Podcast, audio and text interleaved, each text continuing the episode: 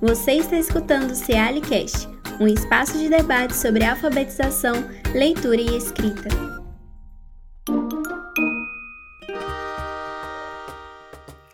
Olá, eu sou a Terezinha Rocha, professora da Faculdade de Educação do UFMG, no Departamento de Métodos e Técnicas de Ensino, e pesquisadora do CEALI.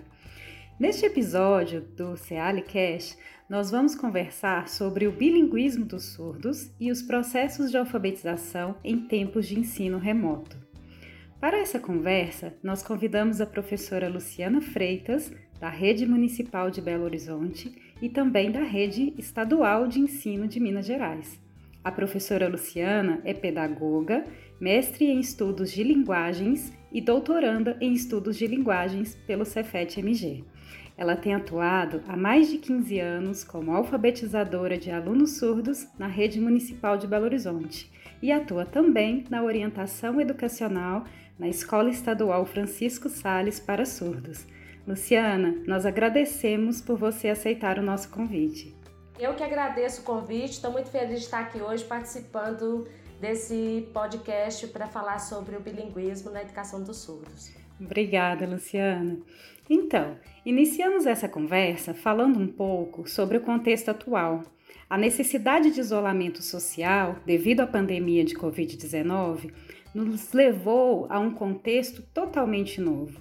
Vivemos uma excepcionalidade que levou inúmeros países a desenvolver ações de educação remota emergencial em diferentes níveis de ensino. Mas nós sabemos que essa não é uma realidade possível para todos os grupos sociais e nem para, para todas as idades, como as crianças pequenas, por exemplo. Além disso, nesse momento de pandemia, as desigualdades, as vulnerabilidades sociais se tornaram ainda mais visíveis e muitas delas foram acentuadas, intensificadas pelos desdobramentos sociais da pandemia.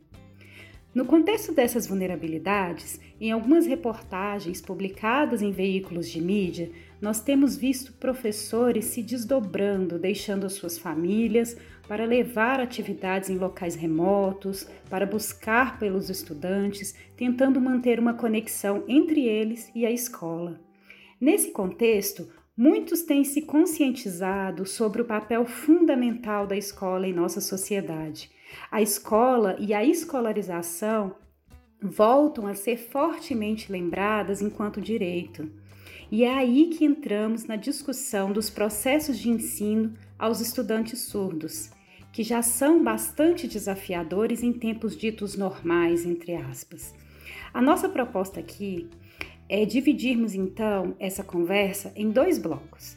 Primeiro, nós vamos entender sobre a escola, sobre o bilinguismo dos surdos e os processos de alfabetização em tempos de ensino remoto.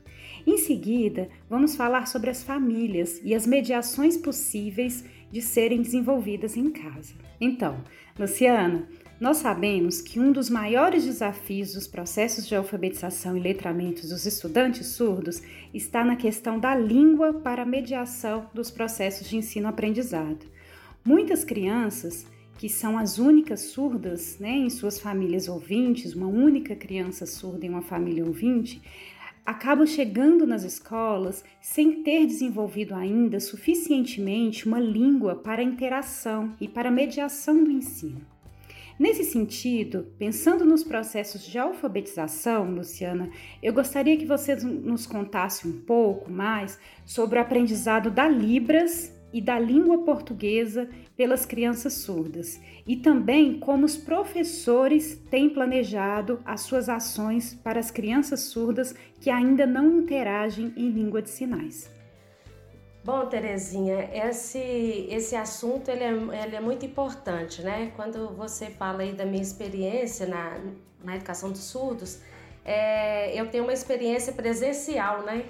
Esse momento que a gente está vivendo agora é um momento muito diferente que a gente nunca pensou em passar, né? E por causa da, da pandemia, desse isolamento, é, essas questões, né? Elas, elas ficam mais evidentes, né? Quando você fala aí da, da situação do, da Libras e do português como um desafio, é, na minha experiência enquanto professora de surdos, eu vivenciei isso e, e por isso até tenho me debruçado assim, né, em pesquisas é, na área da surdez, justamente por causa da, do desafio que é ensinar Libras e português para esse estudante surdo que vem de famílias né, de ouvintes.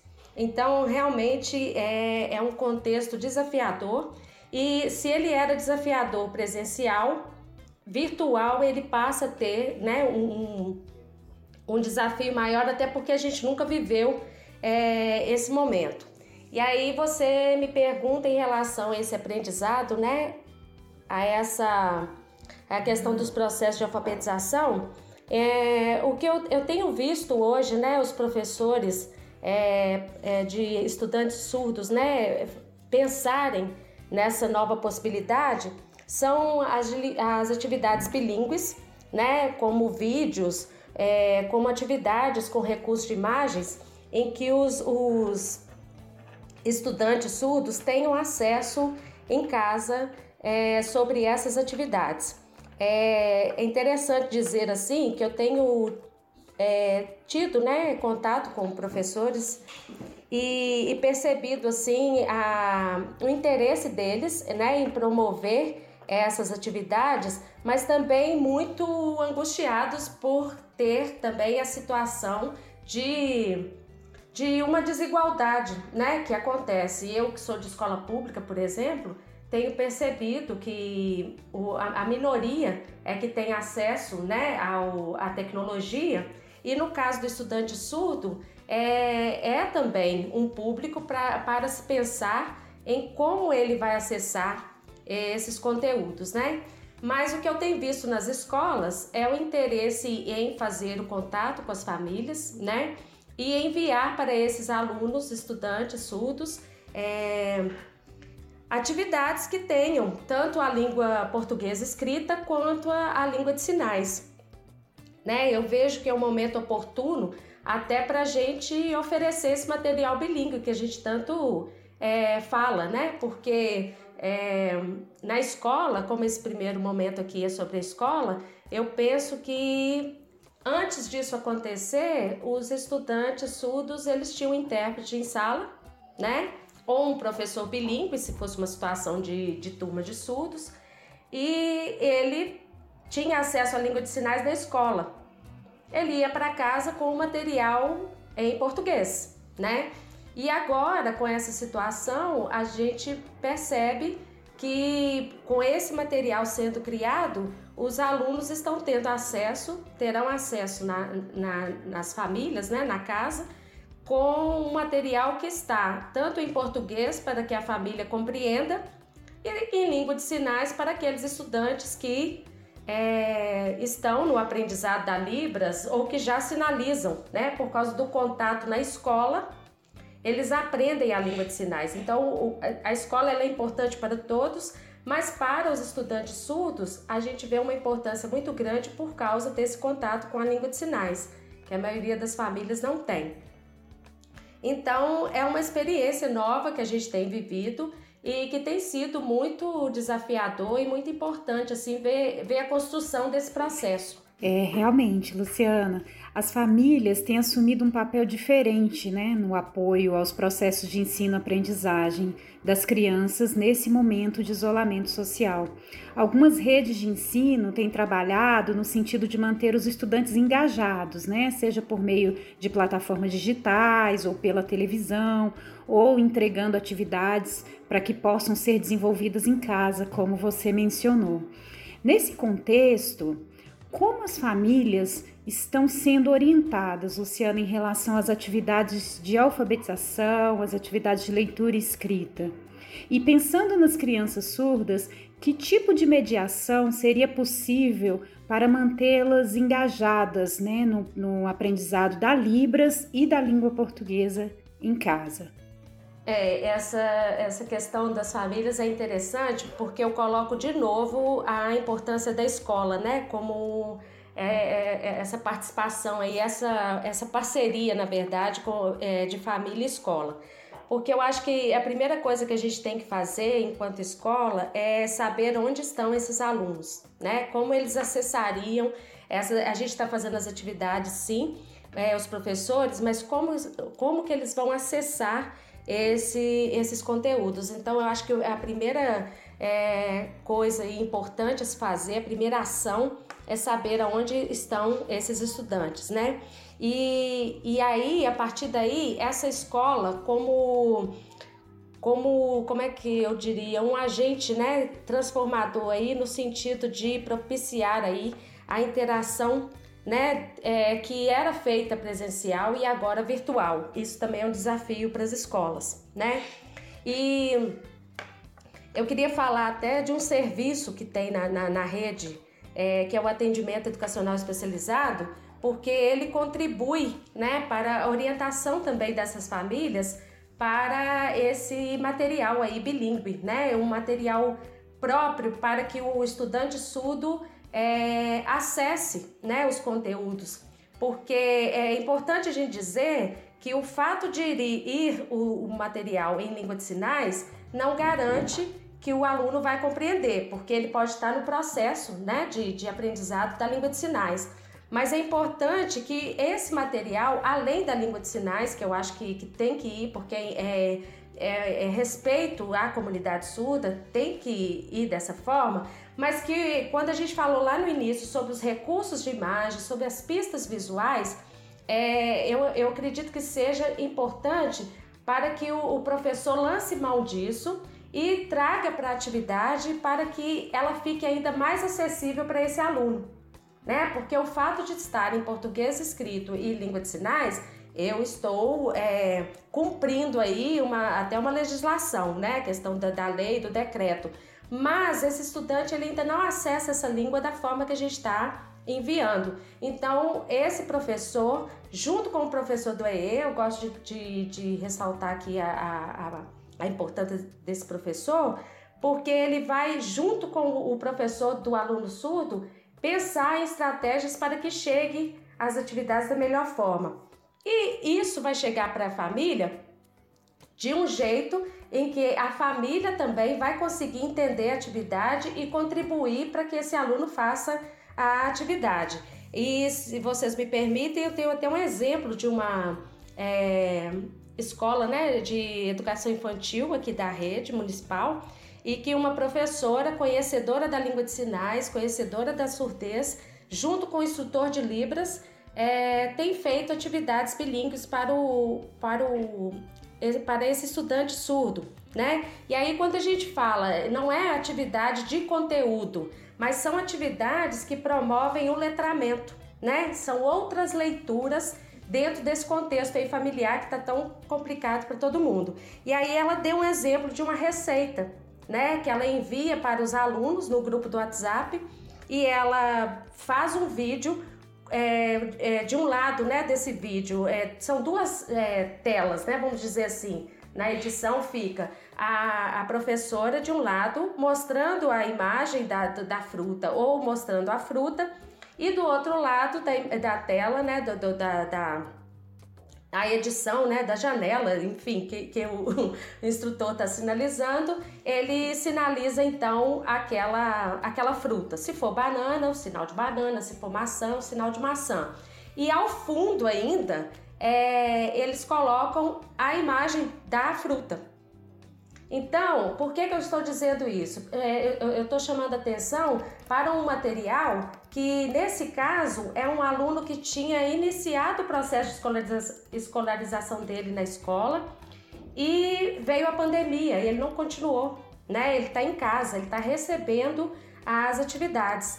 E a mãe, muito interessada no aprendizado é, de Libras e de português, né, do seu filho, e ele tem um irmão surdo.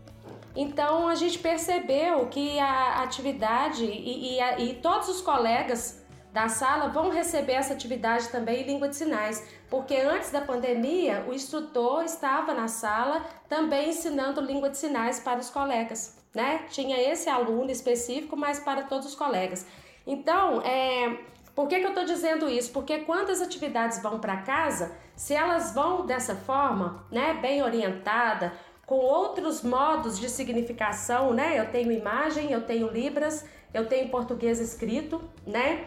A forma como com esse como esse instrutor e essa professora se colocam na, no vídeo para poder ensinar determinado conteúdo, isso tudo promove aí uma interação também da família junto com esse filho, né, com esse estudante.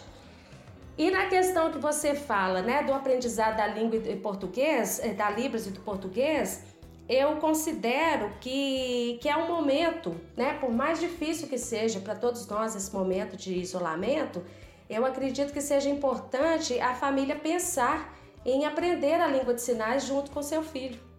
Né? Hoje na rede, na, na é, nas redes sociais, na, na os, o próprio canal do YouTube, tem N vídeos, é, muitos vídeos em que a família pode acessar junto com esse estudante. Né? Tem histórias em Libras, tem, tem é, músicas né, que falam sobre a higienização, é, sobre a, o, é, a transmissão é, da, da, do vírus, os cuidados que tem que ter de higiene. Então, são situações em que a, a, a família pode lançar mão para que esse filho né, não, não, não se perca aí, né, não, não fique sem atividade, não fique sem o entendimento do contexto é, que ele está inserido no momento, né? Por que, que ele não está indo à aula, o que está acontecendo.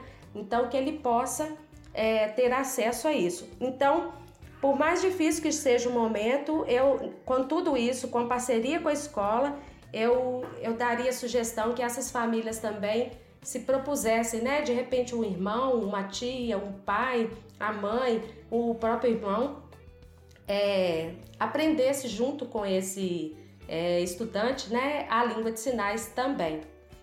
Então, para as famílias, eu, eu penso dessa forma. Ok, Luciana, realmente a interação né, na escola, é, como você citou, o exemplo da rede municipal de Belo Horizonte, há um professor de Libras, que geralmente é surdo, que faz essa mediação e a criança vai aprendendo então a língua brasileira de sinais.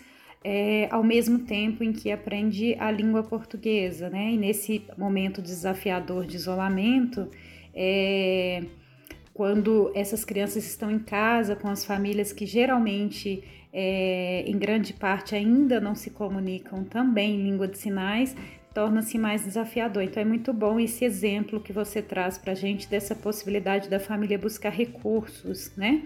É, eu, eu acrescentaria que ainda, e, e te perguntando sobre isso, é, que talvez a família também, né? Porque a gente tem que pensar em contextos sociais diversos, é, com pouco acesso, famílias que não têm acesso à internet ou não têm acesso ao WhatsApp. A gente sabe que a Libras ela é visual, os vídeos muitas vezes são muito pesados na internet, poderia consumir todo o pacote de dados de um para quem utiliza somente o plano de dados do celular, não é mesmo?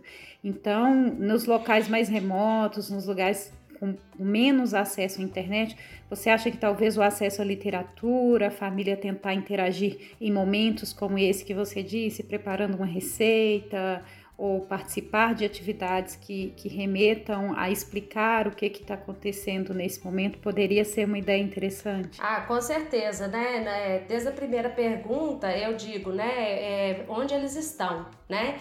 Quais os recursos eles têm, né? É, porque falar do vídeo realmente é o que, que uhum. vem à nossa mente porque a língua é visual, né? Claro. Mas uhum. é, eu diria também que é, aí, por isso que eu falo tanta importância da escola, né? Porque igual você colocou aí, né? Que é, tem sido enviadas atividades de N formas, né? Por televisão, por rádio, por, por, por atividade escrita, né? Então, assim, que a, a, a, a família ela tenha é, como ponto de apoio, sim, essa escola, mas que ela utilize mesmo de, desse momento de é, família, né? Essas, é, eu diria, esses letramentos que acontecem para além da, da escola. Né, nesse contexto que ela está em uhum. casa, é, é contando a história assim, aproveitando das imagens, né, aproveitando de, de de situações em que ele perceba é, a função daquilo, né? O, o que, que ele está fazendo? Ah, ele está no momento cozinhando, ele está no momento vivenciando uma, uma outra atividade, ele está fazendo um jogo, né? Uma, um jogo simples até em casa, mas que ele vivencie isso e participe, né? Dessa forma ele está promovendo aí conhecimento e interação né? e até comunicação. Mas é, é, é claro que é, um, é muito desafiador, porque esse estudante, ele não. Quando a gente está no grupo, né? Quando a gente fala desse estudante dentro desse grupo que não sabe Libras e não sabe o português escrito, é um dos maiores desafios que a gente tem é, na, na área da surdez, né? Mas eu concordo, é isso mesmo, a gente lançar mão do que temos, né? Mas que a escola esteja presente aí, dando esse suporte para esses alunos. Luciana, muito obrigada pelas contribuições que você trouxe nessa conversa. Eu acredito que a sua contribuição levará ideias, reflexões aos professores e pais né, que acompanham o CealiCast é muito importante ampliarmos as discussões sobre as minorias, sobre as interseccionalidades, sobre as especificidades e todos os aspectos que não podemos deixar de fora ao pensar em uma educação pública, equitativa, inclusiva e socialmente referenciada. E é por isso que a sua participação aqui conosco se torna ainda mais importante. Eu passo novamente a palavra para você para que você possa também fazer as suas considerações finais sobre essa conjuntura ou dizer algum aspecto final que não tenha sido abordado. Bom, mais uma vez eu agradeço né, a participação aqui. Eu tenho acompanhado alguns, é, alguns desses né, é, podcasts e fiquei muito feliz com, com o convite, né, deixar aqui registrado né, um pouco da minha experiência, um pouco da minha fala sobre a surdez. E é um momento realmente delicado, né? É um momento novo para todos nós, mas eu acredito que a gente tem que pensar é, sempre da melhor forma, né? Que, que a gente vai conduzir o trabalho da melhor forma, olhando para os nossos estudantes, né? Eu, eu costumo dizer que parece clichê de, de pedagogo, né? Mas conhecer o seu aluno, conhecer a realidade que ele está, para a gente poder orientar da melhor forma esse trabalho que a gente tem feito né, nas escolas e, e orientar também essas famílias que às vezes né, têm é, dificuldades até para pensar, ai meu Deus, e agora o que, que eu vou fazer? E a gente, enquanto profissional, e principalmente da área, né, e que a gente possa contribuir. Então eu espero que essas minhas respostas aqui, a nossa conversa, tenha contribuído aí para a, as pessoas que forem nos escutar aí nesse, nesse programa de hoje. Tá? Eu agradeço mais uma vez. Obrigada. Ok, obrigada, Luciana. Mais uma vez agradecemos e agradecemos a vocês também que têm acompanhado o Cealicast. Até a próxima. Este foi o Cealicast. Você pode nos escutar no Spotify e no YouTube. Se quiser, você pode enviar sugestões de temas e perguntas para o nosso e-mail cealicast.gmail.com.